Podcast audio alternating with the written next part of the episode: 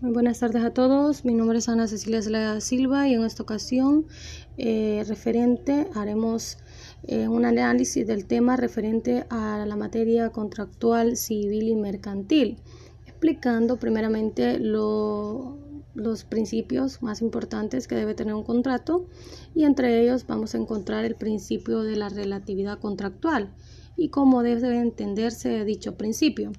Bueno, como bien sabemos y como antes lo mencionábamos, eh, los contratos se basan en una serie de principios, los cuales son fundamentales para la protección y garantía de las partes al efectuar un contrato. Eh, uno de estos principios es importante mencionarlo y el cual es el principio de relatividad eh, contractual. Según este principio jurídico, la eficacia del contrato es relativa, es decir, que solo produce efectos entre las partes contratantes, pero además de los contratantes, también las cláusulas del contrato pueden surtir efectos entre herederos o causavientes. Esto se deduce que el contrato descansa sobre la voluntad de las partes, por lo que solo puede crear derechos y obligaciones que beneficien o obliguen a estas personas. Ah, como bien lo dice Eduardo Flores Aristizábal, estos principios rectores de los contratos civiles y mercantiles, eh, eh, lo convenido entre uno eh, no puede perjudicar ni aprovechar a terceros, ¿verdad? Cuando hablamos de este principio de eficacia relativa del contrato, estamos señalando que la reglamentación que crea, ya sea derechos, facultades o obligaciones, no le es aplicable a terceros.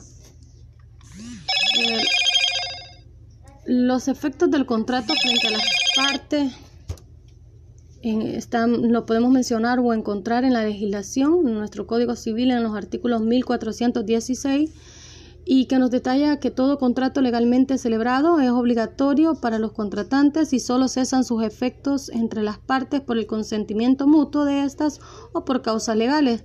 Por lo tanto, si usted no ha establecido su voluntad en un contrato, los efectos de dicho contrato no lo alcanzarían.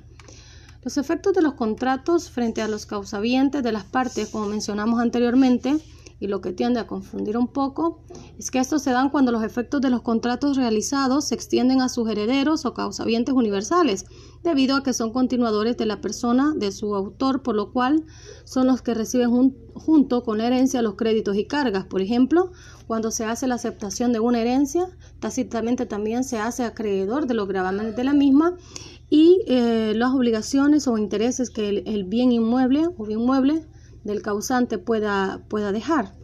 Eh, como, siguiente punto podemos encontrar si el contrato produce o puede producir excepcionalmente efectos frente a terceros. El contrato se considera un hecho jurídico, solamente distinguiéndose eh, de las dos anteriores por ser directa pasiva, mientras que los anteriores son directas activas. Pues para que un contrato surte efecto ante terceros se debe reunir ciertos requisitos básicos de oponibilidad y utilización del contrato ajeno, ¿verdad? Ahora bien, como siguiente pregunta nos podemos hacer, ¿cuáles son los grados de responsabilidad contractual que, podemos ver? Eh, como bien sabemos, existe una serie de vicios contractuales y por lo tanto una serie de grados de responsabilidad que el legislador ha tenido que establecer para el cumplimiento eficaz y el respeto de lo pactado se pueda cumplir. También la protección a la manifestación de la voluntad de los sujetos del contrato.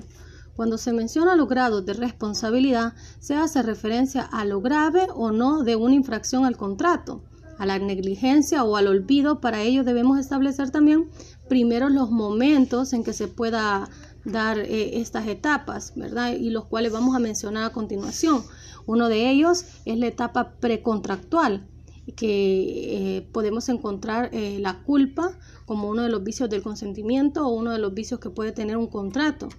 Cómo funciona, veremos expresión, como la expresión latina nos explica, que es la culpa al contratar alude a la falta de, de diligencia imputable a quien está en tratos con otra persona para celebrar un contrato entre ellas. Esta negligencia determinará una responsabilidad que en definitiva puede conllevar a la obligación de resarcir a la parte perjudicada los daños causados en la etapa previa al contrato. Se estima que hay, como un pacto tácito de responsabilidad en el que se asume el riesgo de responder del daño causado al preparar el contrato.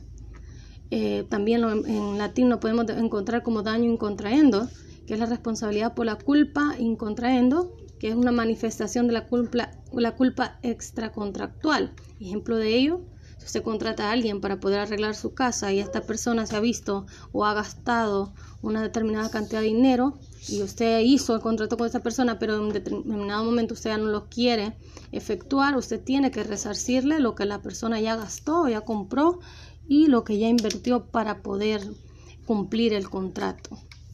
La segunda etapa que la vemos que es la puede ser eh, la culpa también en la post contractual.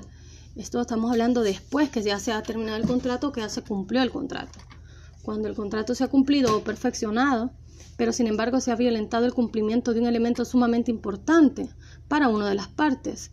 Puede incurrir una de estas partes, puede incurrir en una responsabilidad posterior para el caso técnico uso de ejemplo, podemos obtener, digamos, una persona ah, obtiene datos eh, de una receta o de una compañía sumamente importante, eh, entonces eh, puede alucir o decir sobre las confidencias de la fabricación de este producto o de un producto determinado para luego aprovecharse de ello, poniéndose a las órdenes de la competencia. Eso vemos un, claro ejemplo de, una violación contractual, aunque sea post contrato, aunque ya se haya cumplido las etapas de ese contrato, pero existía aquel elemento de confiabilidad, lo cual ha sido violado.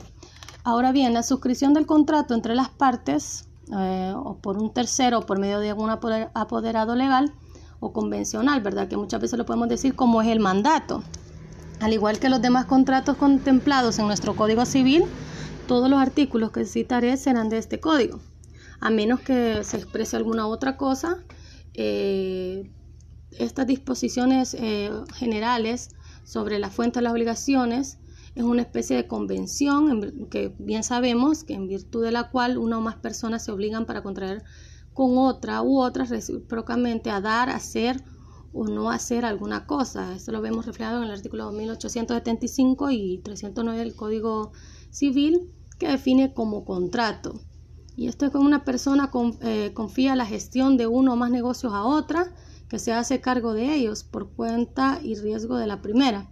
El artículo 1875 nos dice de que deja entrever la representación como una de sus características, ¿verdad? Aclarando que dicho elemento no es en su esencia sino de su naturaleza. Es decir, que no siendo esencial, en él se entiende eh, pertenecerle sin necesidad de una cláusula especial. El artículo 1315 del Código Civil y lo podemos encontrar también en el 1911, ya que el mandatario puede en el ejercicio de su cargo contratar a su propio nombre o al mandante si contrata a su propio nombre. No obliga respecto a terceros al mandante, situación que se presenta en el caso del mandato sin representación. Nuestra legislación acoge la división tripartita también de la culpa, la culpa lata, la culpa leve y la culpa levísima. Eh, anteriormente estábamos explicando sobre cómo se pueden contraer obligaciones o cómo eh, se pueden adquirir ciertos elementos eh, de culpa si nosotros hacemos un contrato pero con un mandato o damos un mandato a una persona que puede hacer un contrato en nuestro nombre. Entonces nosotros podemos adquirir todas las obligaciones y las violaciones que se han podido hacer ante un contrato, ¿verdad? Entonces, en este aspecto tenemos que conocer bien a quién vamos y, específicamente qué es lo que vamos a mandar a hacer a nombre de un apoderado o un tercero. Ahora bien, entrando nuevamente a lo que son este, los tipos de culpa, mencionamos la culpa lata, la culpa leve y la culpa levísima, que también la encontramos en el artículo 42 que nos dice que la ley distingue tres especies de culpa, ya las mencionamos anteriormente. Eh, cuando decimos que la culpa lata es la que consiste en no manejar, en no manejar los negocios ajenos con aquel cuidado que aún las personas negligentes y de poca prudencia suelen emplear en sus negocios propios. Esta culpa en materia civil equivale al dolo.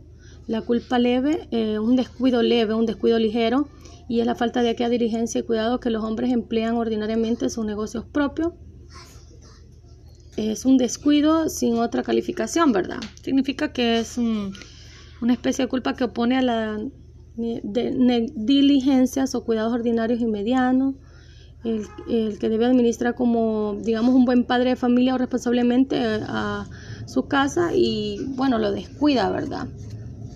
También un descuido levísimo, una falta de aquella esmerada diligencia que un hombre o juicio emplea en la administración de su negocio es importante.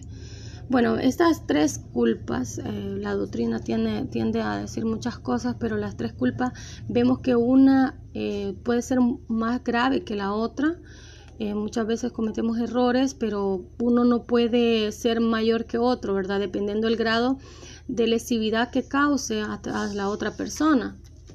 Eh, la culpa de abstención también existe y eh, no se puede confundirse con las obligaciones de no hacer, ya que tiene un significado jurídico distinto.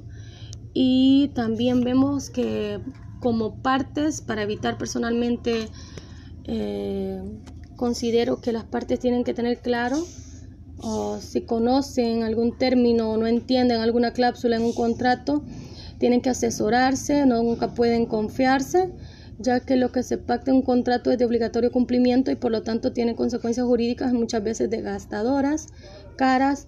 Entonces, a pesar de que existan los contratos que muchas veces podemos eh, decir que no son importantes y nuestra voluntad, nuestra firma ha quedado plasmada, ha quedado este, obligada hacia con otras personas, tenemos que tomar cuidado y asesorarnos o investigar bien qué es lo que estamos aceptando o dejando de aceptar. Hasta aquí mi participación. Muy buenas tardes.